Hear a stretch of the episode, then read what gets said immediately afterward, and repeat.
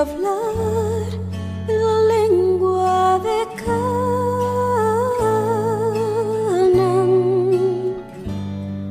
te diría un poco de la gloria de un mundo mejor.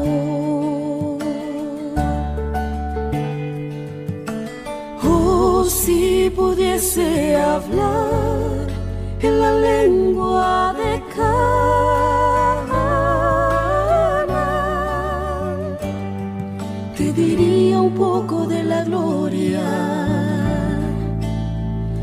de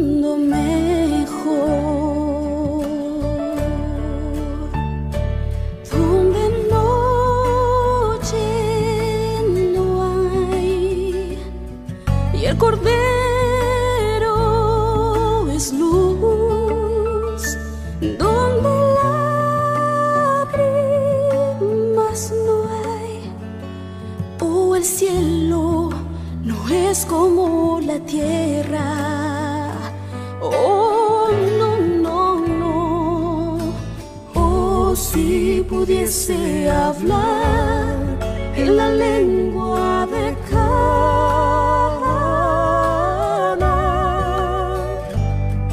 te diría un poco de la gloria mm, de un mundo mejor.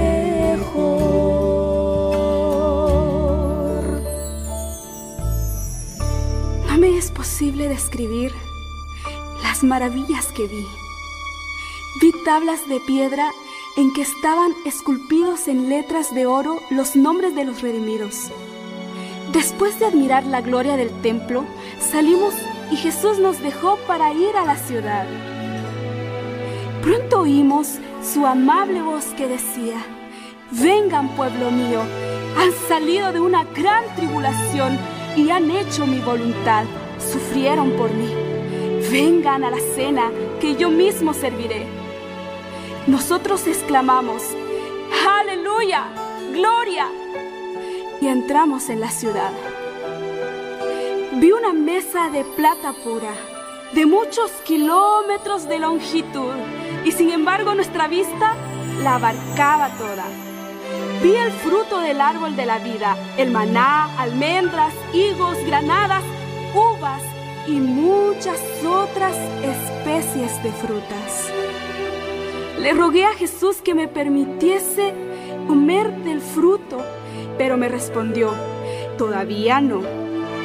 Debes volver de nuevo a la tierra y referir a otros lo que se te ha revelado.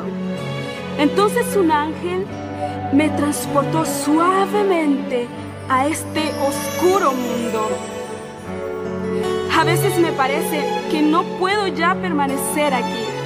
Tan lóbregas me resultan todas las cosas de la tierra. Me siento tan sola, pues he visto una tierra mejor. Oh, si pudiese volar, cual paloma por cielo y mar, navegar y cruzar el Jordán a un mundo mejor.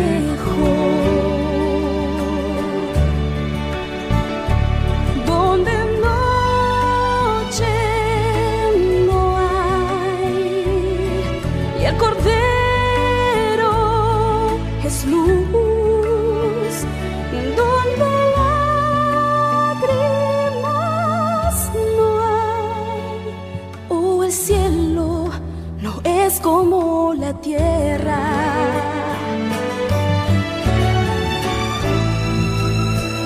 Oh, si pudiese hablar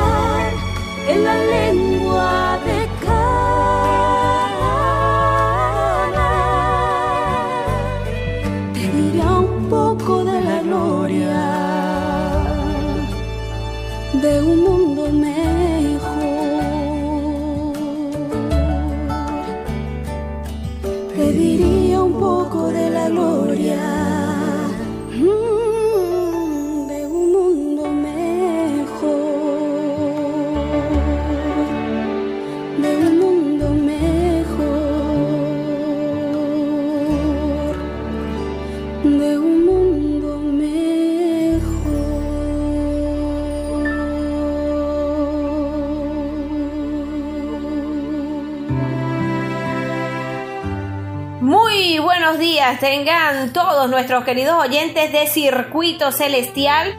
Eh, feliz año para todos y gracias, gracias por mantenerse conectados con nosotros nuevamente aquí en tu programa Circuito Celestial. Ayer, pues gracias a Dios, comenzamos eh, la programación y hoy nuevamente estamos felices de acompañarles y de llevarles a cada uno de sus hogares la palabra de Dios. Así es, la palabra que alimenta el espíritu, el alma y el corazón. Es por eso que eh, con esta gran bienvenida a este nuevo año 2021, un año este que bueno que está lleno de incertidumbres, que no sabemos lo que va a pasar porque solamente Dios es el que conoce el futuro. Ok, lo importante es seguir las recomendaciones de nuestro Señor. Vamos a vivir el presente, vamos a vivir el hoy, porque el ayer ya pasó y el mañana solo lo conoce Dios. Así que el día de hoy que estamos aquí lleva, eh, comenzando este programa, queremos que te conectes con nosotros, que recomiendes este programa y que si estás llegando no te despegues. Estamos en la parte técnica. Allí nuestros amigos militares, como siempre, nuestros eh, eh, militares, tenientes, sargentos, para de contar todos nuestros amigos que siempre se encuentran allí dispuestos para ayudarnos a pesar de cualquier este, dificultad, ellos están allí para ayudarnos con este programa. También en la presidencia nuestro coronel Jorge Eliezer Mantilla Mijares y quienes hablamos para todos ustedes con ese gran cariño, mi esposo Javier Cortines y mi persona Estefanito Realba. Eh, nosotros contentísimos el día de hoy con este tema que nos traen nuestros pastores de la Radio Mundial Adventista. ¿Cómo estás, Javier? Muy bien, muy bien, gracias, eh, esposa querida porque tenemos la oportunidad también de, estar en este programa un domingo más, un domingo de esperanza también, porque mientras exista la posibilidad de escuchar las palabras de Dios, hay esperanza. Cuando decías que hay una incertidumbre, me llamó mucho y me, me tocó aquí. El Señor me ha dado una palabra porque cuando hay incertidumbre es porque no conocemos el futuro, pero Dios nos ha dado el futuro para todos nosotros, así que estamos gozosos y alegres porque nuestra redención está cada día más cerca. Vemos los eventos finales, vemos las señales que anuncian el regreso de nuestros Padres Celestial. Cristo Jesús está pronto en regresar, así que querida audiencia, todo aquel que está escuchando en esta hora, llénate de gozo, de alegría, de esperanza llénate de felicidad, porque pronto estas cosas terminarán y viviremos para, con Cristo para siempre. Amén. Así es, querido esposo, y bueno, nosotros estamos felices porque, eh, como ya comentaba, el día de hoy nuestros pastores de la Radio Mundial Adventista han preparado un tema de verdad que es el temazo. La mayordomía cristiana, Javier mayordomía. Cuando te hablan de mayordomía, ¿qué entiendes? Oye, para iniciar este año vemos que la mayordomía cristiana está relacionada como ser mayordomo, servir a alguien, ¿no? Correcto. Y, hay alguien que, al cual servimos que tiene bienes, tiene poder, tiene un, reino, tal vez tiene eh, posesiones, ¿sí? Y vemos cuando somos mayordomos es porque estamos sirviendo. Y para eso fuimos llamados nosotros, para servir no para ser servido, porque Cristo vino a dar mayor ejemplo de ser mayordomo. Y qué mayordomo tan especial fue Cristo en este mundo, que fue capaz de lavar los pies a sus discípulos, que fue capaz de negarse a sí mismo y caminar de una ciudad a otra para cumplir la misión de su Padre. Amén, excelente preámbulo Javier. Bueno, yo creo que antes de comenzar, como siempre, vamos a tener una palabra de oración. ¿Te parece? Sí, claro. Bendito y amoroso Padre que estás en el cielo, gracias y exaltamos tu nombre en esta hora, porque tú eres digno de alabanza. Gracias por tu bendición. Guíanos, Señor, en este inicio de programa y que el Espíritu Santo esté con nosotros. En el nombre de Jesús. Amén. Amén.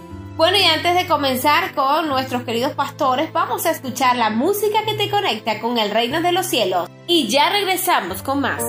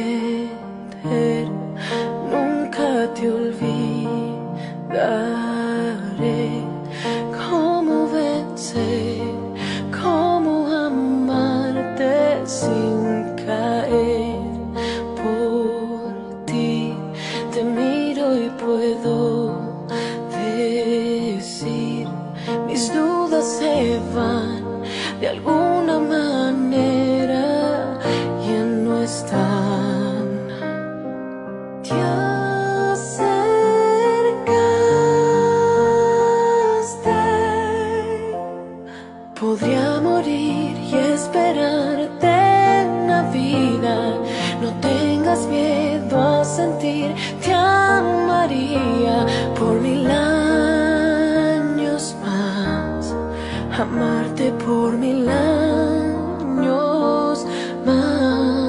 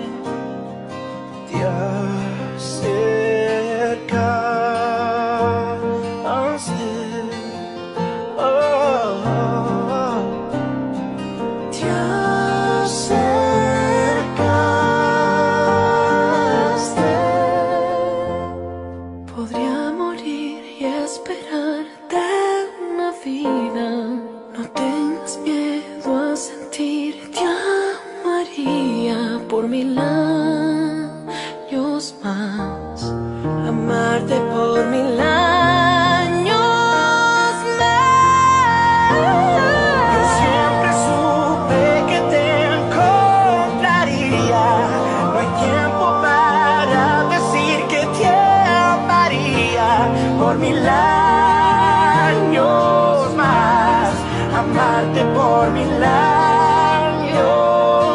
más. Oh, Un saludo muy especial una vez más a todos nuestros hermanos, a todos nuestros amigos que están siempre, siempre en sintonía con su programa Verdad para hoy. Agradecemos mucho, mucho al Señor que nos da la oportunidad nuevamente de estar con ustedes. Hoy, una vez más, los pastores Ignacio de la Cruz, el pastor Mario Rondón, su servidor, el pastor Teófilo Silvestre, estaremos compartiendo con ustedes en este programa el importantísimo tema de la mayordomía cristiana. Y antes de entrar en el desglose de este tema de la mayordomía cristiana, pues vamos a pedirle al pastor Mario que por favor nos dirija en una palabra de oración. Amén. Oramos. Padre bueno que estás en los cielos, santificado sea tu nombre por siempre. Gracias Señor por el privilegio que nos das de estudiar tu palabra, sentir la dirección de tu Santo Espíritu y recibir también de tu gracia para poner tu palabra en obra y práctica. Bendice cada uno de nuestros oyentes, es los hogares que ellos representan e impactale en forma positiva con el estudio del mensaje de hoy. En el nombre de Jesús. Amén.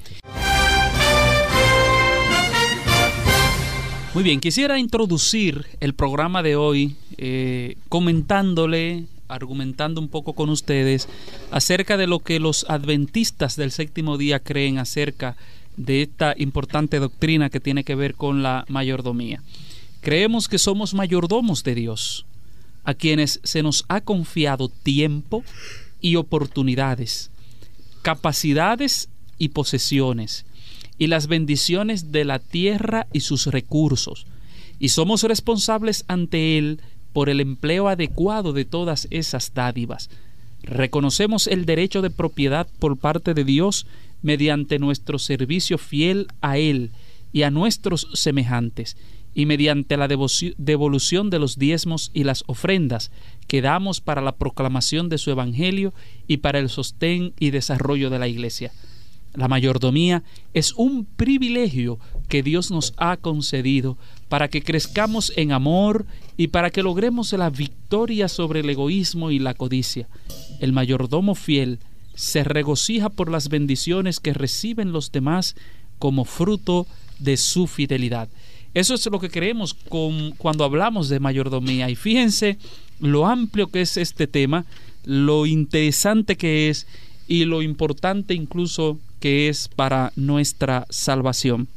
Y yo pienso, compañero, que debemos quizás introducir el tema hablando acerca de qué es eso mayordomía, porque estamos hablando de mayordomía, mayordomía, qué es mayordomía, qué es un mayordomo, eh, cuál es el trasfondo eh, realmente, digamos, tanto cultural como bíblico de esta palabra tan importante, mayordomía. Correcto. El mayordomo es aquel al que se le ha dejado al cuidado de la casa, se le ha dejado al cuidado eh, de una heredad y tiene que responder por dicho cuidado, eh, al que se le ha confiado diferentes eh, recursos, elementos, en fin.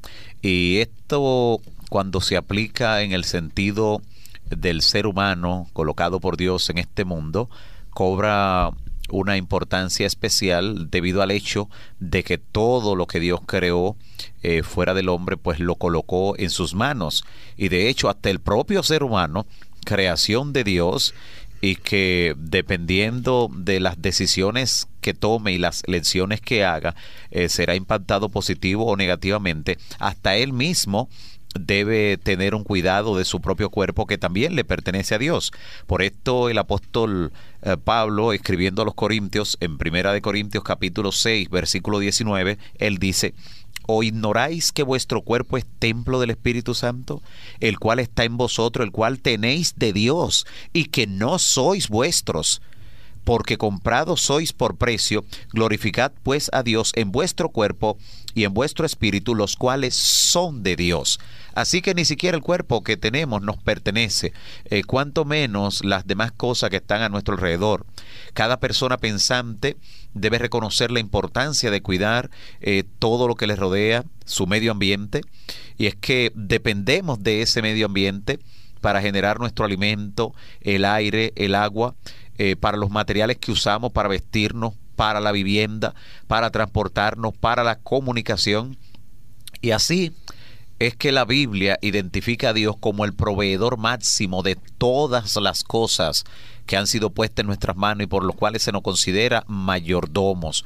Y la historia de la creación registra el nombramiento del hombre como el mayordomo encargado de cuidar de todo eso. Como mayordomos entonces, amigos oyentes, somos cuidadores en nombre del Creador Sería necio de nuestra parte ser descuidados en el ejercicio de nuestras responsabilidades, de nuestra mayordomía, y sería igualmente necio considerar los dones como eh, mayores que el dador o que el creador.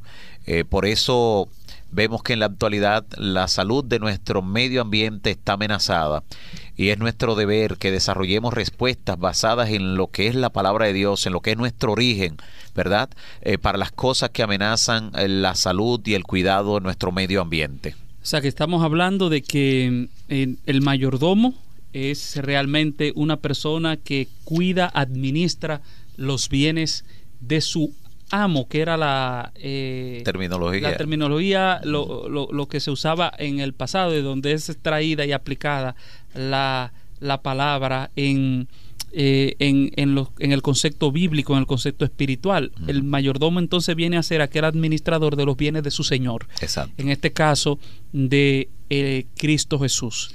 Y, y, es importantísimo ver que el primer mayordomo que hubo en la tierra como ser humano fue Adán. Correcto. A Adán se le dio el jardín del Edén para que lo administrara, lo guardara, eh, fuera un mayordomo, un cuidador de eso. Pero también a Adán se le dio una mayordomía muy importante. Se le dio la mayordomía de la salvación. Por eso la mayordomía realmente es salvación, ¿verdad? No, Sí. no es otra cosa, es salvación. ¿Y cómo sabemos que Dios le dio para administrarla? Cuando puso el árbol de la ciencia del bien y del mal en medio del Edén.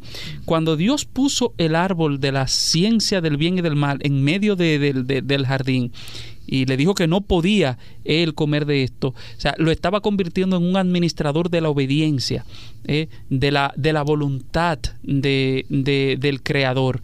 Evidentemente que mientras Adán se mantuvo fiel a ese reglamento de Dios, a esa ley de Dios, pues evidentemente eh, administró correctamente la salvación. Cuando violó ese principio, al comer de la, de- de- de- de- del árbol de la ciencia del bien y del mal, al igual que Eva, su esposa, entonces eh, fueron expulsados del jardín del Edén. Y, hay aquí un asunto muy interesante porque al hombre ser expulsado del jardín del Edén, queridos compañeros, amigos y hermanos, se le quitó el privilegio de la mayordomía de la mayordomía de la salvación y de la mayordomía del mundo. Por eso el diablo vino a ser el príncipe de este mundo. Así es. Y solo cuando Cristo viene y muere en la cruz del Calvario, recupera esa condición primigenia del hombre y le devuelve otra vez al hombre el privilegio de la mayordomía. Así que es muy importante esto. O sea, lo que estamos hablando, cuando hablamos de mayordomía cristiana, estamos hablando no solo de administración de asuntos temporales y de asuntos físicos y de asuntos que se ven. No, también estamos hablando de verdades que son eternas. Correcto. Es importante también eh, observar cómo eh, la primera vez que Dios le dijo a Adán y Eva que debían llenar la tierra, él estaba hablando acerca de también eh, proveer en el medio donde le había colocado, no solo cuidar, sino también pues multiplicarse allí. Debían llenar la tierra. Dios repitió esa parte de la tarea a Noé después del diluvio, según vemos en el capítulo 9 eh, del libro del Génesis. Y aun cuando la tierra había sido eh, maldecida y su eh, superficie había sido arrastrada, ¿verdad? Arrasada totalmente por las aguas del diluvio, puede ser que Dios allí pues estuviera haciendo una provisión especial ahora con los sobrevivientes de ese gran cataclismo que fue el diluvio. Y hoy en día, eh, no tenemos el mandato de ir y llenar la tierra, ¿verdad? Pero nuestro cuidado especial del medio en que nos desenvolvemos eh, nos llama una gran responsabilidad.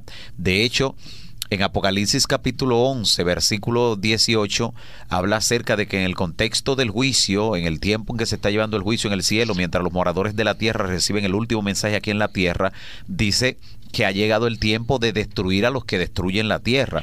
O sea, Dios toma muy en serio el asunto del cuidado que cada ser humano debe tener de su medio ambiente y hay un juicio reservado para aquellos que en vez de cuidarlo, pues lo afectan, ¿verdad? Inciden negativamente en el medio donde Dios lo ha colocado. También encontramos que Dios le dio dominio al ser humano, subyugó todas las demás criaturas eh, ante él y siempre es bueno tener esto en nuestras mentes para comprender que lo que Dios dio al principio al ser humano para que cuidara, todavía debe estar bajo el cuidado de Él, que es la única criatura, ¿verdad? Con un uso de razón, siendo eh, la imagen del Creador. Así es, eh, esta autoridad también se ve ejemplificada en el, en el aspecto de que Adán es quien pone nombre a tanto a Eva como a los animales. Y aquí se ve la autoridad que tiene Adán, aunque la autoridad sobre Eva no es una autoridad para maltrato, sino una autoridad entre iguales. El hombre y la mujer son la imagen de Dios ambos y ambos deben revelar el carácter de Dios y el cuidado para con la creación. El mayordomo debe estar eh, pendiente y a mí me agradaría que nosotros viéramos eh, dar un saltito a Lucas porque en las enseñanzas de Jesús eh, el tema de la mayordomía está relacionado al juicio tal y como vemos en Génesis. Y en Jesús en Mateo 25, en Lucas 12, habla sobre, en parábolas, sobre lo que es la mayordomía. De manera que tenemos en, en Lucas 12 la mayordomía, la parábola de mayordomía sobre el siervo infiel. Entonces Pedro le dijo, Señor, ¿dices esta parábola a nosotros o también a todos? Dijo el Señor, ¿quién es el mayordomo fiel y prudente al cual su Señor pondrá sobre su casa para que al tiempo les dé su ración? Bienaventurado aquel siervo al cual cuando su Señor venga, lo halle haciendo así. En verdad os digo que lo pondrá sobre todos sus bienes, pero si aquel siervo dice en su corazón, mi señor tarda en venir y comienza a golpear a los criados y a las criadas, y a comer y a beber y a embriagarse, vendrá el señor de aquel siervo en día que éste no espera, a la hora que no sabe, y lo castigará duramente y lo pondrá con los infieles. Aquel siervo que, conociendo la voluntad de su Señor, no se preparó, ni hizo conforme a su voluntad, recibirá muchos azotes. Pero el que sin conocerla hizo cosas dignas de azotes, será azotado poco. Pero a todo aquel a quien se haya dado mucho, mucho se le demandará. Y aquel a quien mucho se le haya confiado, más se le pedirá. Sería interesante comentar, me parece que esta enseñanza de Jesús, esta parábola, encierra el concepto de lo que es la mayordomía cristiana.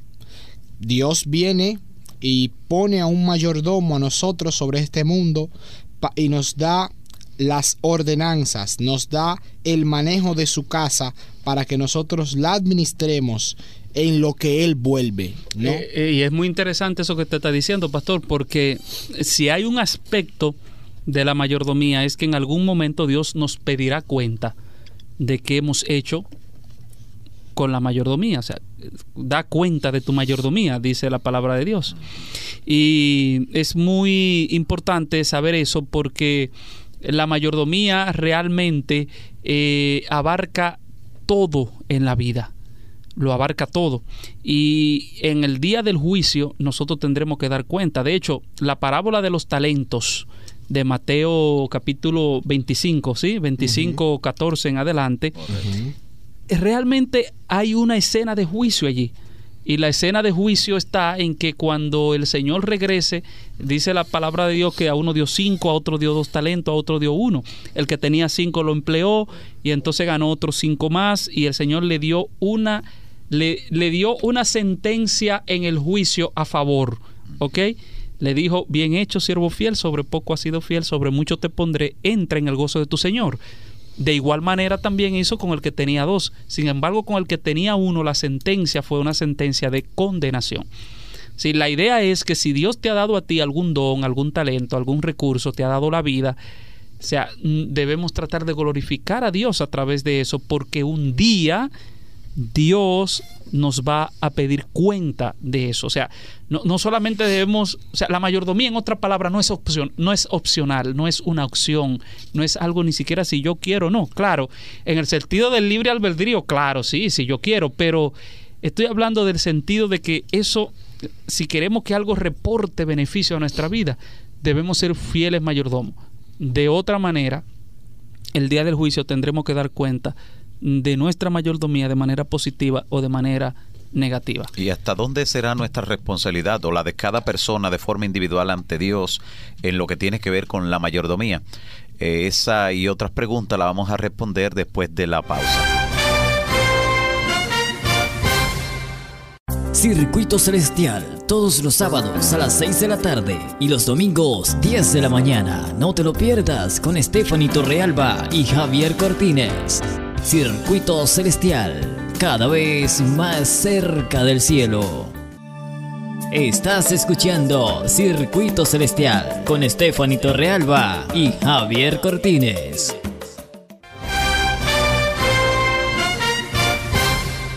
Bien, de vuelta en su programa Verdad para hoy. Habíamos dejado una pregunta plasmada antes de la pausa ¿verdad? ¿Hasta dónde llega nuestra responsabilidad eh, de forma individual delante de Dios como mayordomo, ¿verdad? por las cosas que nos ha confiado. Es bueno recordar una de las citas que mencionaba el, el pastor Ignacio cuando describía hablando el Señor Jesús allí en Lucas, de que el siervo que conociendo la voluntad de su Señor hizo cosas dignas de azote, será azotado mucho. Esto nos recuerda ese principio expresado por el apóstol Santiago en Santiago 4:17, donde dice que el pecado tenga aquel que sabiendo hacer lo bueno, no lo hace. Un buen mayordomo procurará comprender la voluntad de su dueño y hará todo esfuerzo a fin de satisfacer los deseos del dueño. Ahora, ¿cuál es la voluntad de Dios para la creación? Obviamente Dios desea que exista porque Él fue que la creó.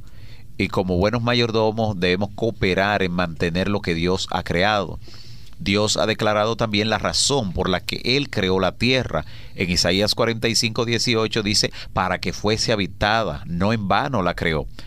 Y siendo que Dios intencionalmente creó el mundo con el propósito de que los seres humanos existan para su gloria, sus mayordomos, usted y yo, amigo oyente, debemos estar eh, buscando la forma de ponernos a tono eh, con la mayordomía correcta. Eh, los mayordomos de Dios estarían violando su voluntad si destruyeran los medios que Él creó para proveer las cosas que la gente necesita. Y esto me hace recordar también eh, ciertas cosas que están en nuestro comportamiento que son indicadores de qué tipo de mayordomo somos. Mientras en una parte del mundo, y a veces no hay que irse tan lejos, mientras en una parte de la ciudad eh, están algunos pereciendo por causa de alimento, hay otros lugares donde algunos eh, están desperdiciando una cantidad de recursos porque no lo valoran precisamente por la abundancia en que lo tienen. Y debemos nosotros eh, tener en cuenta que esto es pecado y pecado eh, de lesa humanidad, como comúnmente verdad se cita cuando atenta contra gran parte de la población mundial. Así que pensemos en esto como buenos mayordomos y como administradores de la gracia y de los recursos que Dios nos ha confiado. Así es, eh, de manera que podemos eh, identificar un principio en la parábola de Cristo del el mayordomo infiel, eh, un principio de interpretación para el concepto de mayordomía cristiana. Está claro que Dios nos ha puesto a todos en este mundo, nos ha dado diferentes recursos, los cuales debemos administrar para el avance de la gloria de Dios en este mundo, para la honra de Dios y para nuestro bienestar. Dios hizo al hombre para que fuera feliz. Dios hizo al hombre para que cuidara el medio ambiente. Dios hizo al hombre para que se cuidara a sí mismo y cuidara y amara a los demás. Eh, de manera que Dios pone a este mayordomo, le da recursos y se va. Me parece que es una ilustración interesante de lo que sucede en Génesis.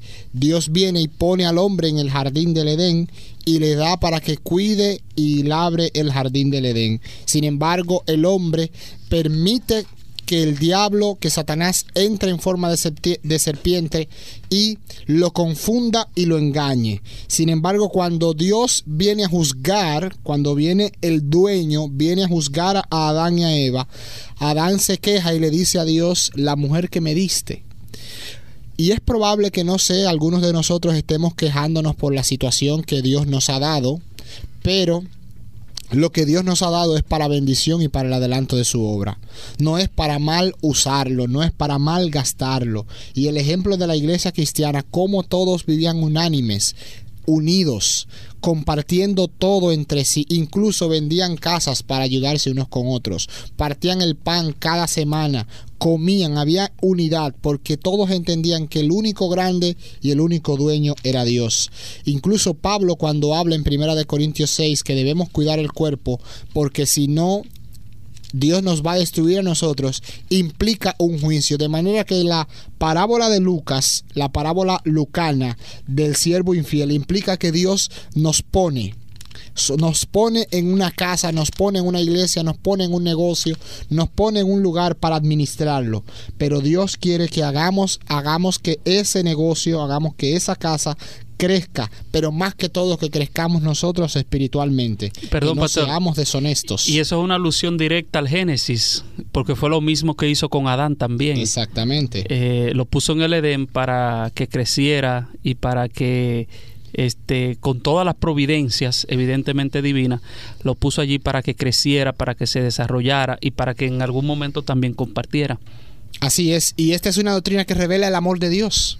Cómo Dios nos ha puesto con recursos, nos ha dado naturaleza, nos ha dado una atmósfera, nos ha dado eh, animales, nos da plantas que nos alimenten. Cómo debemos utilizar lo que Dios nos da, incluso devolverle a Dios lo que es de Dios. Reconocer espiritualmente eh, que el Señor viene y que nos va a pedir cuenta. Exacto, por eso es una doctrina de amor, porque Dios hace eso por amor. Y si Dios hace eso por amor, que nos da todo eh, en su infinita bondad, en su infinita misericordia, se supone que nosotros debemos de responder también con ese mismo amor. Por ejemplo, yo me gustaría quizás en, ese mismo sentido mirar algunos atributos de Dios en ese sentido que nos dejan ver claramente lo que están eh, tanto el pastor Mario como el pastor Ignacio mencionando. Por ejemplo, la primera, el primer versículo de la Biblia, en el principio creó Dios los cielos y la tierra. O sea, la definición que da de Dios es que Él es el creador. O sea, Dios es el creador. Los primeros tres días de la creación, como vimos en un programa pasado, Dios se encargó de crear el ambiente de la creación. Y luego, después que creó el ambiente de la creación, los otros tres días, entonces pobló ese ambiente que había creado. Y, y- y lo último que, ese- que, que hizo en, en esos últimos tres días para poblar ese ambiente creado interesante fue el hombre. Así que cuando el hombre viene a la existencia, encuentra todo hecho. Eso no, o sea, y, nos, nos deja ver eso, que Dios no solo es creador, sino que también Dios es proveedor. Y es lo que dice Filipenses 4:19, mi Dios pues suplirá todo lo que haga falta conforme a la riqueza en gloria en Cristo Jesús. No es conforme a nosotros, es conforme a los almacenes de Dios. Y los almacenes de Dios, hermanos, Inagotables. son inagotables, nunca quiebra. Ahí, ahí sí usted puede tener confianza. Eso nunca, nunca quiebra. Porque Dios es un Dios proveedor, lo hizo con Adán, lo hizo con Eva. Al principio, cuando ellos vinieron a la existencia, Dios evidentemente ya le tenía todo preparado. Eso es amor, ¿verdad? ¿Y por qué Dios lo hizo así? Por otro principio, por otro atributo del carácter de Dios, porque Él no solo es creador, Él no solo es proveedor, Dios es dueño de todo. Y como Dios es dueño de todo y el hombre es dueño de nada, y si el hombre es dueño de nada, nada es nada y todo es todo, Así que Él tiene la prerrogativa de hacer con lo de Él lo que Él quiera. ¿Y qué ha decidido Dios hacer con, con, con lo, que, con lo que es de Él? Compartirlo con sus hijos, como un padre amante. De hecho, Salmo 24.1 deja bien claro ese principio de que Dios es dueño de todo. ¿no? De Jehová es la tierra y su plenitud. El mundo y por si acaso lo que en él habita. O sea, que no deja nada suelto el salmista allí. Todo es de Dios. Así que estamos hablando de que Dios es creador, Dios es proveedor, pero también Dios es dueño de todo. Y todo eso es para beneficio de sus hijos, para que seamos fieles y buenos mayordomos. Correcto, porque Dios se preocupa por sus criaturas. Y como Dios se preocupa por sus criaturas, amigos oyentes, como mayordomos de Él, también debemos hacerlo. Génesis describe la creación de diversos tipos de criaturas, tal como lo hemos ya mencionado, y Dios mostró con ellos su interés, ¿verdad?, en el bienestar tanto de las criaturas mismas como también al proveer facilidades para el ser humano. Dios se interesa por el cuidado de toda la naturaleza, aún en la condición caída, y por eso cuando ordenó a Noé que construyera un arca, le indicó eh, que la edificara lo suficientemente grande para salvar los animales, así como a la gente, con lo cual mostró que él quería que sobrevivieran de la catástrofe. Y cuando terminó el diluvio, eh, dice, ¿verdad? En ese lenguaje de, de- de- del escritor bíblico, dice que Dios se acordó no solo de Noé, sino también de todos los animales y de todas las bestias que estaban con él en el arca. Así lo presenta el capítulo 8 en el verso 1 del libro de Génesis. Eh, note también que cuando Dios le dio a Israel el mandamiento sobre el sábado, dijo que los animales domésticos habían de descansar en ese día junto con la gente. Indicó que la gente debía trabajar seis días y descansar el séptimo, para que descanse tu buey, dijo el Señor, y tu asno. Así, en las instrucciones de Dios con respecto aún al año sabático, eh, vemos una preocupación similar por los animales, eh, por la tierra, ¿verdad? Que se dejaba en reposo eh, o en barbecho, como se le llegó a conocer. Y los israelitas habían de dejar la tierra sin cultivar cada séptimo año. eh, esto para dejar que los pobres y las bestias de la tierra comieran lo que quisieran, ¿verdad? Libremente allí. Esto habla de un Dios amante por eso, como decía anteriormente el pastor Teófilo, esta es una doctrina de amor, revela el amor de Dios. Y el libro de Job eh, revela que Dios se goza en las criaturas que Él formó. De hecho, en esa conversación del Señor con Job, ya en la última página, ¿verdad? En la última parte eh, del libro de Job, Dios desafía a Job al señalar su propio conocimiento y cuidado por sus criaturas, dándole ejemplos específicos. Habló de la fuerza del búfalo y del caballo, la velocidad del avestruz, el vuelo del gavilán, y destacó la provisión de alimento, ¿verdad?, que Dios hizo para el león, para el águila, eh, la libertad también del asno montés Dios luego eh, describe con más detalles a dos criaturas eh, impresionantes, el Behemoth y el Leviatán. Dijo, he aquí ahora Behemoth, dice en el capítulo 40, versículo 15, eh, el cual hice. esto parece querer impresionar a Job en cuanto a que así como Dios valoró a Adán y Eva, también valora a esas criaturas, ¿verdad?, que están en la naturaleza, los animales que Él creó. Y no significa eh, que él los valora igualmente, pero habla acerca de que le otorga un valor. Eh, y así la mayordomía humana incluye el cuidado de los animales, la preocupación por su bienestar, y eso se extiende aún a aquellas criaturas eh, que realmente eh, tememos, pero que tienen su lugar. De hecho, muchos de los atentados de algunos animales contra el ser humano han venido porque el ser humano ha estado invadiendo eh, muchos de sus lugares, de su hábitat, y debemos tener en cuenta que esto es parte de la mayordomía nuestra que Dios un día nos pedirá cuenta de ella. Así es, el tema de la mayordomía me parece a mí que hay dos palabras también, aparte del amor, aparte de, del deseo de la creación de Dios, del beneplácito, y es que a Dios, a Dios la mayordomía lo deja ver como con dos características más, que son la de que Dios es responsable y que Dios está comprometido con su creación. Eh, y el hecho de que Dios asume estas responsabilidades, que Él asume como juez. Y en Efesios 1, 9 y 10 el apóstol Pablo eh, nos dice, Él nos dio a conocer el misterio de su voluntad, o sea, todo jefe tiene una voluntad, según su beneplácito, el cual se había propuesto en sí mismo reunir todas las cosas en Cristo en el cumplimiento de los tiempos establecidos, así las que están en los cielos como las que están en la tierra. De manera que Dios tiene la responsabilidad de llevar el mundo a un final término a un feliz término, a un término final. Y, el apóstol Pablo en Primera de Corintios 4 dice que todo mayordomo debe ser hallado fiel, pero el primero que es fiel es Dios. Y Dios que ha sido fiel nos exige fidelidad, porque Él nos ha dado suficiente para que seamos fieles. De manera que Dios es responsable, Dios es comprometido, Dios tiene un compromiso con nosotros y reveló ese compromiso y esa responsabilidad con Adán y con Eva, de que a pesar de que los juzgó, les proveyó la esperanza en Cristo Jesús. Y esa esperanza se va a consumar pronto cuando el Señor Jesús vuelva a buscarnos y nos pida qué hemos hecho mientras estamos en el cuerpo, sea bueno o sea malo. Muy bien, agradecemos al Señor la oportunidad que nos ha dado de compartir esta maravillosa doctrina. En resumen, podemos decir que eh, somos mayordomos de Dios, un mayordomo es un administrador de los bienes de su Señor. En este caso nosotros somos administradores de los bienes que Dios nos ha dado. ¿Y qué bienes nos ha dado Dios? Bueno, nos ha dado la salvación para administrarla, nos ha dado dones, nos ha dado talentos, nos ha dado una familia, nos ha dado un trabajo, nos ha dado la vida, nos ha dado tiempo, nos ha dado recursos materiales. En un próximo programa vamos a hablar de cómo administrar eh, y cómo devolver lo que le pertenece al Señor en los recursos materiales.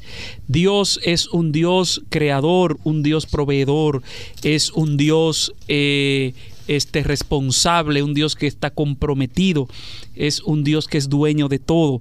Y por sobre todas las cosas, hemos dicho en el programa de hoy que la mayordomía cristiana es un acto de amor de Dios para con sus hijos. ¿Y qué más nosotros podemos hacer? Devolverle a Dios con otro acto de amor, siendo fieles mayordomos, porque un día el Señor nos pedirá cuenta y ojalá que eh, cuando el Señor nos pida cuenta en el tribunal divino, pueda decir de nosotros lo que dijo de los siervos fieles de la parábola de Mateo capítulo 25, bien hecho siervo fiel, sobre poco has sido fiel, sobre mucho te pondré, entra en el gozo de tu Señor. Amén. Así que agradecemos su sintonía, Dios le bendiga y será hasta una próxima eh, ocasión. Pastor Ignacio de la Cruz nos dirigirá en oración. Te damos gracias, Señor, por tu amor para con nosotros. Te damos gracias porque antes de la fundación del mundo ya tenías un plan para nosotros. Te damos gracias, Señor, ayúdanos a cumplir con nuestra responsabilidad, a ser comprometidos con tu causa, a estar comprometidos con el medio ambiente, a cuidar nuestro cuerpo, a devolverte fielmente la parte que te toca, Señor. Ayúdanos a ser fieles y comprometidos con lo que tú nos has llamado.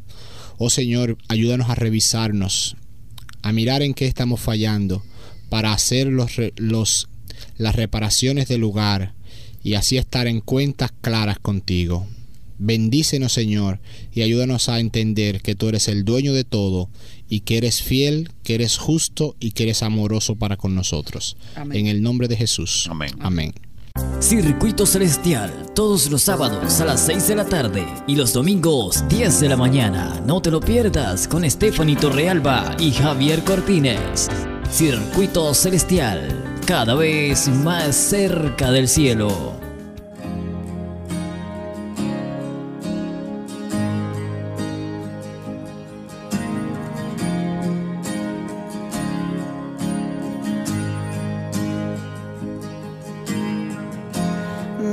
Nuestros corazones. Insaciables son.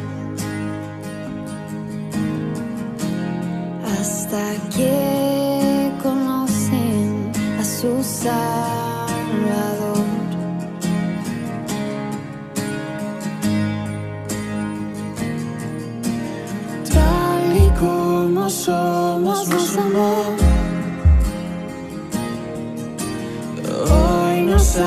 acercamos sin temor. Él es el agua que a beber nunca más tendremos sed. Jesucristo basta, Jesucristo basta. Mi castigo recibió y su herencia me entregó. Jesucristo basta, Jesucristo basta.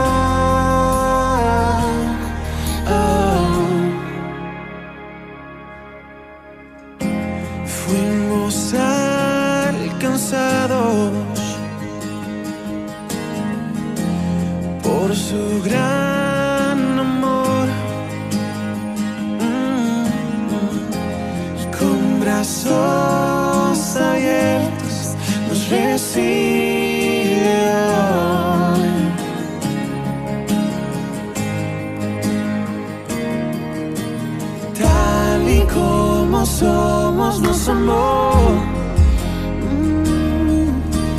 Hoy nos acercamos sin temor. Él es el agua que a beber nunca más tendremos sed. Jesucristo basta, Jesucristo basta. Mi castigo recibió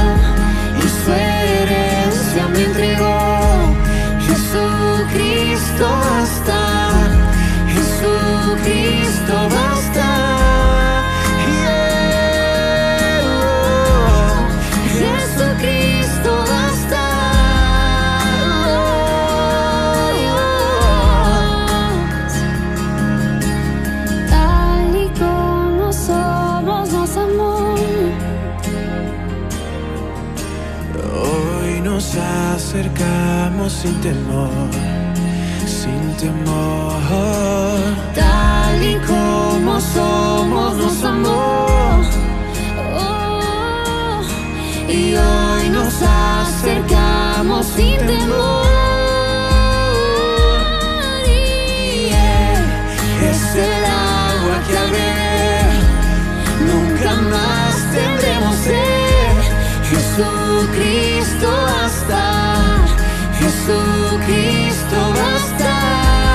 mi castigo recibió y su herencia me entregó. Jesucristo basta, Jesucristo basta. Jesucristo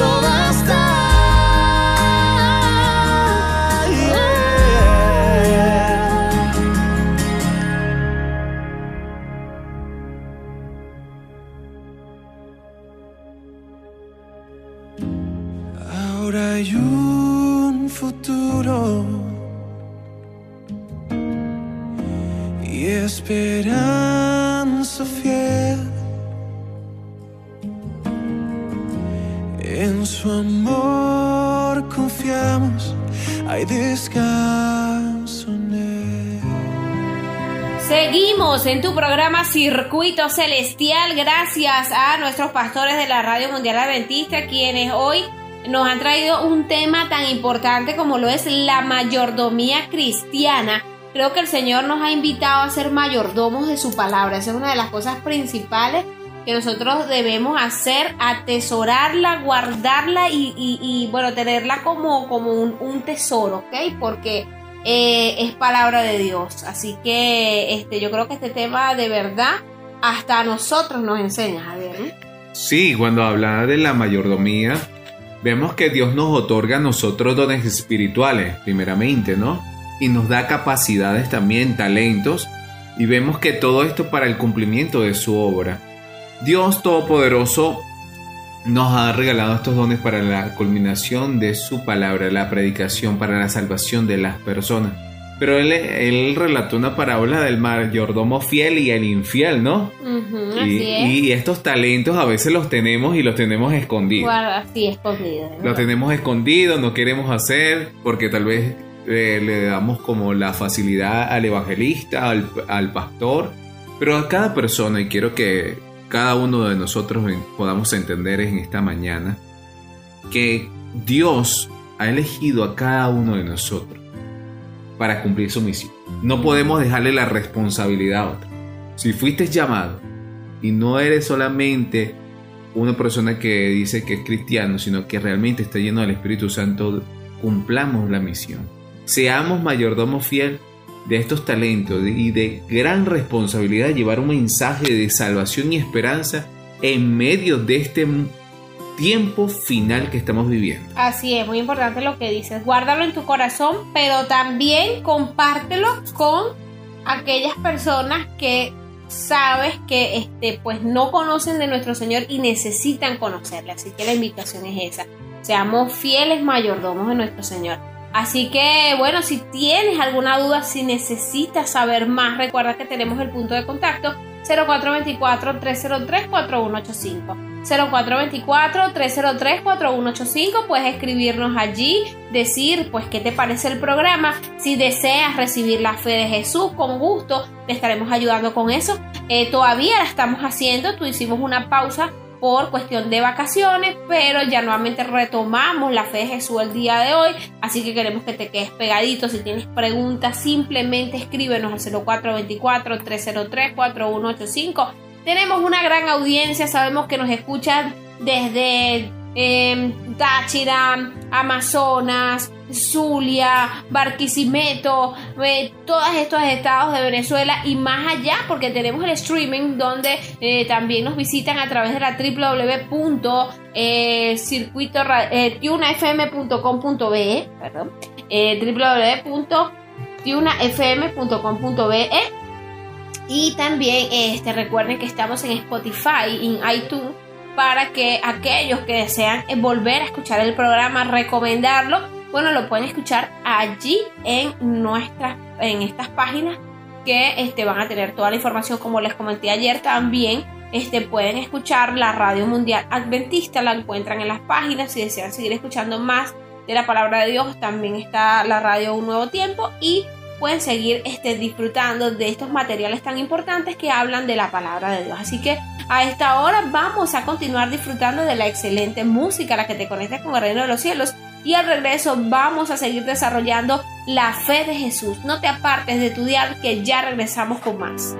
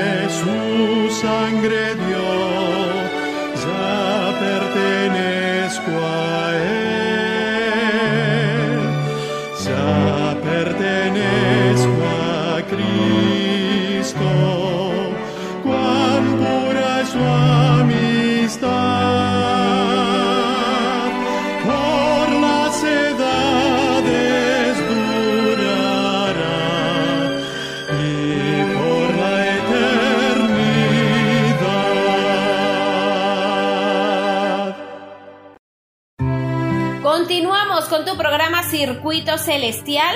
Ya ha culminado el tema de la mayordomía cristiana, pasamos a lo que será la fe de Jesús, Javier. Excelente, esta parte a mí siempre me ha gustado porque me gusta enseñar, me gusta aprender también de, de nuestro gran maestro Cristo Jesús. Y como este curso que hemos venido dando ya del año 2020, Así es. ahora estamos en el 2021, pero estamos en la lección número 17 y queremos hoy hablar acerca de el plan de Dios para el sostén de la iglesia. Sí, acerca del plan de Dios, del sostén de la iglesia. ¿Cómo se sostiene la iglesia? ¿Será que recibe ayuda? Exacto. ¿Cómo hacían Este es estas personas en el tiempo pasado o ahora en el tiempo presente? ¿Cómo se sostiene? Muy ¿Cómo se abren obras? ¿Cómo viajan misioneros? ¿Cómo le dan alimento a los pobres? ¿Cómo le dan sustento? ¿Cómo hacen estas personas? Esto ¿Cómo lo se vamos a estudiar. cancela también su sueldo a los misioneros? O cómo se inicia la radio también. O Así es, los canales de televisión. correcto, muy importante. Todo esto importante también las páginas web, todo lo que tiene que ver con, con la difusión del mensaje de salvación, cómo se hace. Y ese es el tema que vamos a, a hablar hoy, el sostén de la iglesia. Sí, antes de eso, bueno, vamos a, bajo la dirección del Espíritu Santo, iniciamos, ¿sí?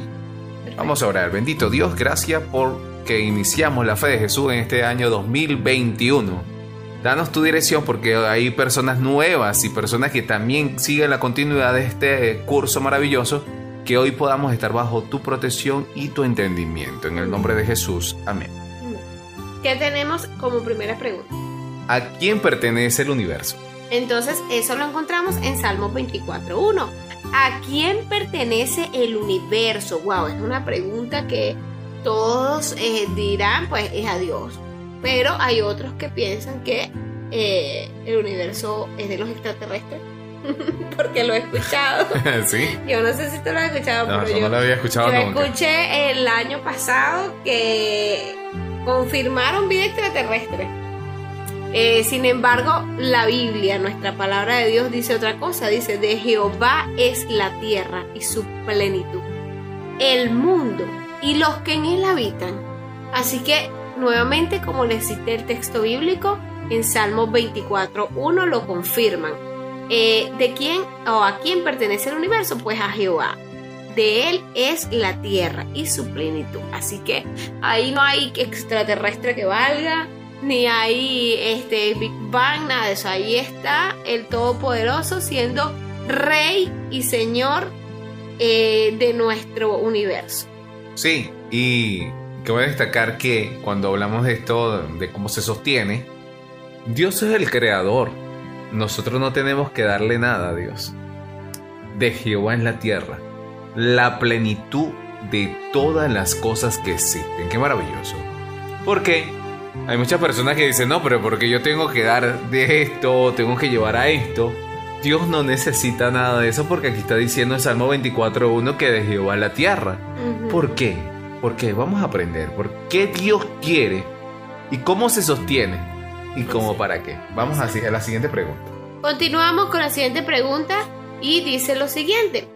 ¿Qué enormes riquezas posee Dios? ¡Wow! ¿Qué enormes riquezas posee Dios? Lo encuentran en Ageo 2.8. Ageo 2.8. Mía es la plata y mío es el oro, dice Jehová del ejército. Entonces, Es la que vamos a ver, veníamos hablando, ¿no?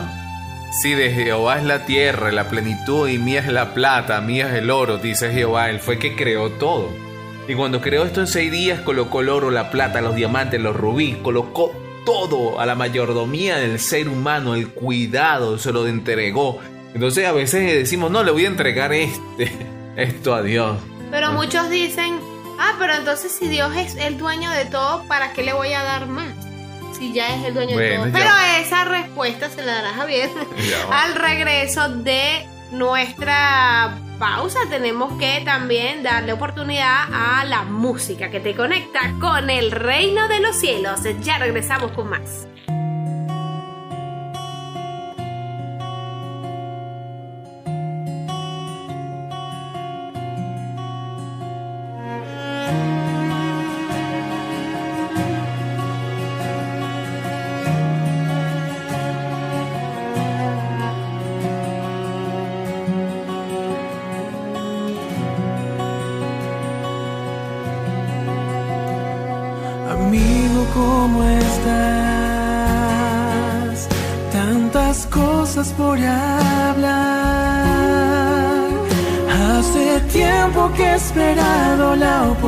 Oportunidad de estar a tu lado y conversar.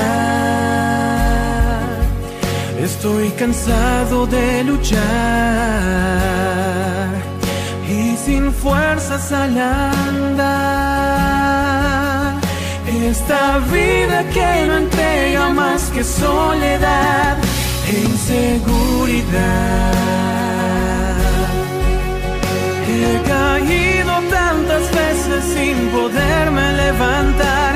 De mis fuerzas dependí, no hice bien. El camino he creído ver con claridad.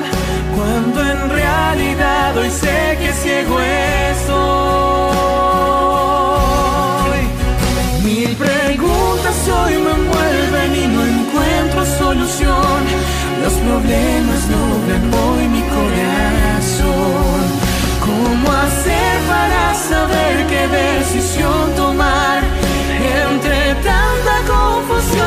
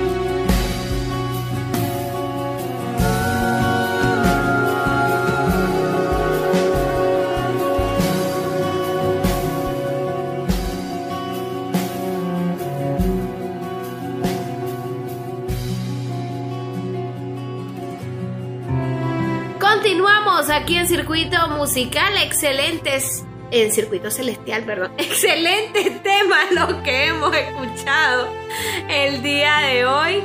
Eh, bueno, porque eh, la música la asocié con el programa, pero eh, la música que te conecta con el reino de los cielos. Hoy eh, hablando sobre la fe de Jesús y lo que le pertenece a nuestro Creador. Y conversábamos en la pregunta anterior de que de quién eh, o de qué enormes riquezas posee Dios. Ok, allí eh, nos, nos, eh, decíamos lo que muchos pues nos han preguntado si Dios es el dueño de todo, del oro, de la plata, de los rubíes, de las perlas preciosas. ¿Qué necesidad tenemos nosotros de darle a Dios si ya Él lo tiene todo? Entonces eso mi esposo lo iba a responder. Que ahí está. No hay nada que darle, o sea. Porque debemos darle, porque recibimos más. El mayordomo, y eso lo iba a decir cuando comenzamos, pero gracias a que ya iniciamos aquí la fe de Jesús, cuando hablamos de mayordomía y hablamos de sostén de la iglesia, Él da principio de la prosperidad también. Él no, Dios no estamos predicando el evangelio de prosperidad, pero sí queremos que entiendas cuál es el principio para nosotros obtener bien y con qué finalidad. Porque nosotros tenemos de lo que Dios nos da, pero no hemos recibido más porque no sabemos dar. Porque si Correcto. sabemos dar, Dios nos da más porque tenemos capacidad de dar. Y por eso que nosotros no tenemos en abundancia mucho para dar a las demás personas porque somos egoístas. Y ahí donde quiere trabajar Dios. Realmente Dios quiere trabajar en este principio. Por eso cuando traemos diezmo y ofrenda a la iglesia con el cual se sostiene, el Señor está diciendo, yo sé que te estás despegando, sabes que estás entregando parte de tu esfuerzo durante 15 días, los que cobran 15 y último, o los que trabajan diario. Yo sé que estás entregando parte. Es como demostrarle a nuestro Señor que aunque Él no lo necesite, eso le pertenece a Él. Y como es de Él y Él nos está permitiendo tenerlo para nuestro sustento, simplemente nosotros por amor y agradecimiento a Él se lo entregamos a través de los diezmos y las ofrendas para que su ministerio aquí en la tierra avance. Que el Señor igual va a proveer de donde sea, pero es una manera de nosotros también estar involucrados en el crecimiento de la obra de Dios a través de la predicación del Evangelio, como lo comentábamos al principio, a través de estos programas de radio, de los canales de televisión, de los folletos que se entregan, de todas estas cosas sale de un dinero y ese dinero por supuesto es proporcionado para que para que nosotros podamos seguir predicando la palabra. Y Dios, créanme, que es un Dios de, de promesas, es un Dios que cumple y cuando Él dice que debemos devolver los diezmos y las ofrendas es porque de verdad las ventanas de los cielos sobreabundan de bendiciones para nosotros, para los que creemos y para los que lo hacemos con amor, porque hay también dadores que lo dan así como que bueno, lo voy a dar porque tengo que darlo, es mi compromiso, pero no porque realmente, sabes, me siento feliz por lo que estoy haciendo, porque sé que estoy, lo hago por amor a mi Señor y porque sé que estoy haciendo algo bueno. Porque cuando somos agradecidos, nosotros compartimos. Por eso cuando entregamos diezmo o compartimos o damos, es porque hemos recibido. Y qué mayor regalo fue el que nos dio el Padre que entregar la vida de su Hijo Jesucristo Amén. para salvación Así de es. nuestra alma. Y cuando somos salvos y cuando tenemos estas bendiciones y cuando Dios nos promete tantas cosas tan maravillosas, nosotros lo que queremos es que todo el mundo conozca de esto, Amén, conozca de Dios, conozca de sus promesas, se aferre a Dios, busque su refugio y pueda ser una persona bendecida por Dios. Amén, exactamente. Bueno, aquí en la fe de Jesús tenemos muchos temas importantes, pero el día de hoy estamos enfocados entonces en este, bueno, cómo se sostiene el ministerio de Dios. En esta oportunidad tenemos otra pregunta. La siguiente pregunta, gracias a quién obtenemos nuestros bienes, gracias a quién obtenemos nuestros bienes. Eso lo encontramos en el libro, libro de Deuteronomio, capítulo 8, versículos 17 al 18. Ok, Deuteronomio 8, 17 y 18. Gracias a quien obtenemos nuestros bienes. Y digas en tu corazón, mi poder y la fuerza de mi mano me han traído estas ri- esta riqueza. Si no, acuérdate de Jehová tu Dios, porque Él te da el poder para hacer las riquezas, a fin de confirmar su pacto que juró a tus padres, como en este día. Qué bendición. Así que este texto es maravilloso. Entonces, gracias a quien obtenemos nuestros bienes, simplemente la respuesta es gracias a Dios. Esto es, un- esto es una respuesta muy, muy importante, Deuteronomio 8, 17 al 18. ¿Por qué? Porque muchas personas dicen, yo lo hice, yo lo hice con mi fuerza. ¿Yo por qué tengo que darle gracias a Dios si yo fui el que me paré temprano todos los días? paré- llegué y hice todo esto. Fui yo Con el sudor es- de mi frente, trabajé, estudié para ahora yo deleitarme. ¿Por qué yo tengo que ir y dar? Porque yo tengo que compartir. Si Dios no ha hecho nada, yo he escuchado personas que dicen, Dios no ha he hecho nada por mí.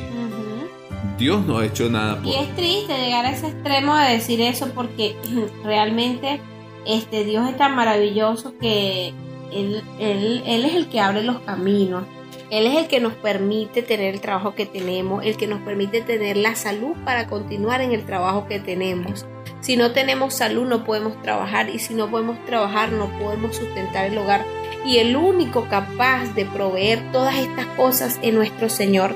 Por eso tenemos que ir a Él en cada cosa que hagamos, así sea la más mínima, decirle Señor, esto lo pongo en tus manos, Padre, si es tu voluntad, porque Él es el único que sabe las cosas que han de suceder. Es importante que nosotros pongamos nuestros proyectos y todas las cosas en sus manos, porque cuando lo ponemos en sus manos, nada falla, todo va a salir bien. Y si así no fuere, el Señor lo permite porque algo este, no iba a estar bien, quizás en el crecimiento espiritual de esas personas. Yo he escuchado muchos también que han dicho, pero yo puse este proyecto en las manos de Dios y no se me dio. ¿Por qué? Este, porque yo, yo quería tener un negocio y quería, te- este, bueno, tener ya mi propio local. Mira, hermano, si Dios no se lo permitió es porque algo iba a nacer en usted que no iba a- a- a- a seguir eh, amando a Dios de la manera como lo está haciendo. A veces nos enriquecemos de tal manera que nos olvidamos que tenemos un Dios que nos es el que nos provee las cosas. Entonces Dios sabe este, realmente quién, quién de sus hijos pu- puede llegar tan lejos y, no, y no cegarse por la ambición o por, por la avaricia, que son unas tentaciones que muchos quizás hemos, hemos, hemos tenido que pasar y Él simplemente lo que hace es librarnos de esas cosas. Entonces todo lo que sucede está bien y hay que agradecerlo a nuestro Señor. Así que bueno, a esta hora vamos a continuar disfrutando de la buena música. Ustedes mientras meditan en lo que estamos hablando, pueden hacernos cualquier tipo de pregunta a través del 0424-303-4185. 0424-303-4185. Dinos de dónde estás comunicándote con nosotros. Y si deseas ir a un templo adventista, nosotros te ayudamos a conseguirlo, ¿ok? Si deseas saber más, simplemente escríbenos al 0424-303-4185. Hoy es el día de que puedas seguir conociendo más de la palabra de Dios. Ya regresamos con más.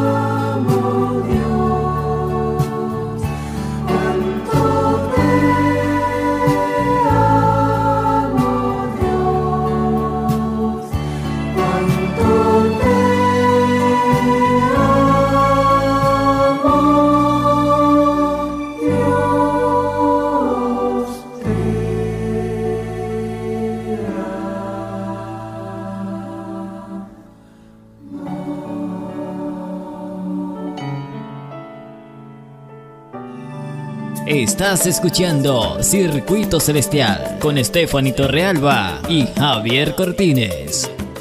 Continuamos en tu programa Circuito Celestial, un programa que te conecta con el reino de Dios, hoy hablando pues de todo lo que le pertenece a nuestro creador, el oro, las riquezas, el universo, nosotros, todo le pertenece a Dios, por eso es tan importante la relación que tengamos a diario con él, porque también existe una batalla espiritual que, aunque ustedes no lo crean, hay ángeles y demonios luchando cada día por nuestra alma. Así que hoy, hoy tenemos que perseverar para mantenernos al lado de nuestro Señor y Salvador. Y por cierto, nosotros este, continuamos con la fe de Jesús, aprovechando la oportunidad para, eh, bueno, eh, seguir con estas preguntas que ustedes deben estar anotando. eh, porque es importante para que ustedes tengan un aval cuando vayan a la iglesia, si ustedes han hecho toda la fe de Jesús con nosotros, lo presenten ante, bueno, ante los diáconos, ancianos, eh, nuestros hermanos allá y deseen pues bautizarse, ustedes tengan ese aval allí de que lo estudiaron y que ya tienen el conocimiento para ser bautizados. ¿Qué proporción de nuestros ingresos pertenece a Dios? ¿Qué proporción de nuestros ingresos pertenece a Dios? Eso lo encontramos en Levítico 27 del 30 al 32. Levítico 27, 30, 32. Y el diezmo de la tierra, así de la simiente de la tierra como el fruto de los árboles, de Jehová es. Es cosa dedicada a Jehová. Y todo diezmo de vaca oveja, o de todo lo que pasa bajo la vara, el diezmo será consagrado a Jehová. Quiere decir que la décima parte, el diezmo, quiere decir el 10%, porque tal vez no, no tengamos, no, no sembremos o no tengamos esos rebaños. Los agricultores, los ganaderos. Tal vez nosotros somos administradores y nos pagan un sueldo. ¿Cómo yo sé cuánto o debo entregar al Señor? Estoy diciendo el 10%. Si ganaste 500, 50. Exacto. 50 es el 10%, que es el diezmo. Le pertenece a Jehová. ¿Por qué? ¿Sabes? Hace rato meditaba en lo que veníamos en el orden de la idea de, de por qué Dios. Y se me vino a mente este texto. Él hace salir el sol sobre buenos y malos. La lluvia que necesitamos o el, el- el agua que es vida, que tomamos, no hay, nadie la, la creó a sí mismo. La manda el Señor para todos nosotros. Y entonces cuando, cuando una persona llega y dice, ¿qué ha hecho Dios por mí? Bueno, quiero que si alguna vez lo has dicho o lo has preguntado, aquí está la respuesta. Jehová, Dios Todopoderoso, ha enviado la lluvia para que bebas, para que tomes agua Para que sacie. y puedas seguir en vida, o sea, seguir en pie. Cuando tienes esa sed, tomas esa, ay, qué rico. ¿Esa quién te la dio? Dios. Dios. Y no solamente eso, cuando cae la lluvia, crece la semilla, aquellos que, que son ganaderos, que son agricultores, cae la- el, el agua, el rocío, la lluvia, la semilla que fue plantada, crece. ¿Quién la hizo crecer? El Señor. El Señor. Y saca la fruta de la tierra, saca, va creando ese árbol, va creando esa, esa raíz. ¿Y quién hizo eso?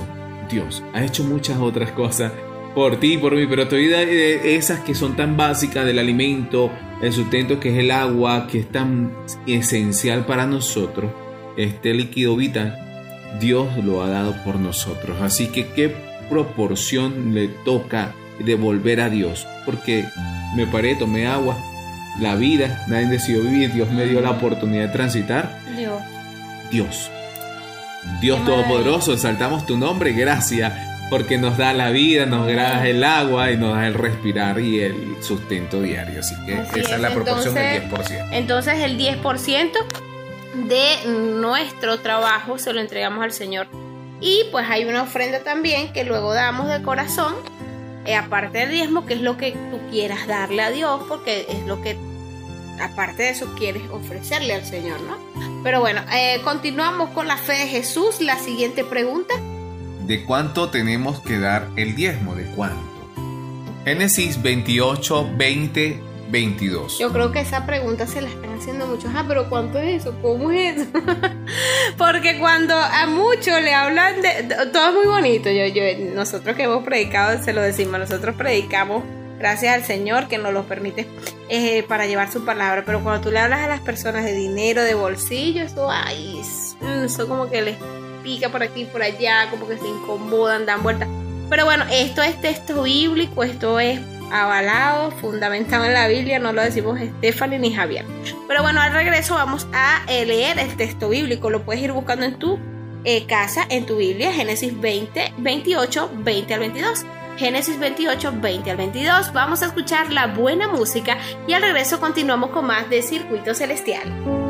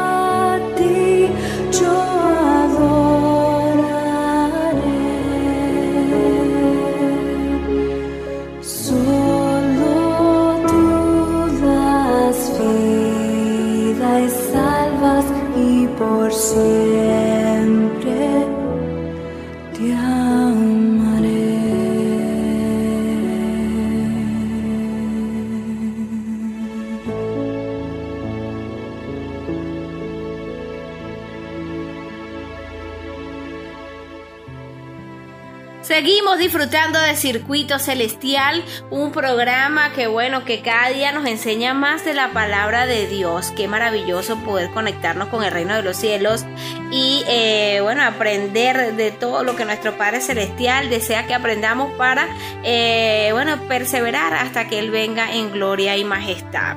Sabemos que bueno, el tiempo pasa y lo que más desea el Señor es que nos acerquemos a Él con un corazón sincero.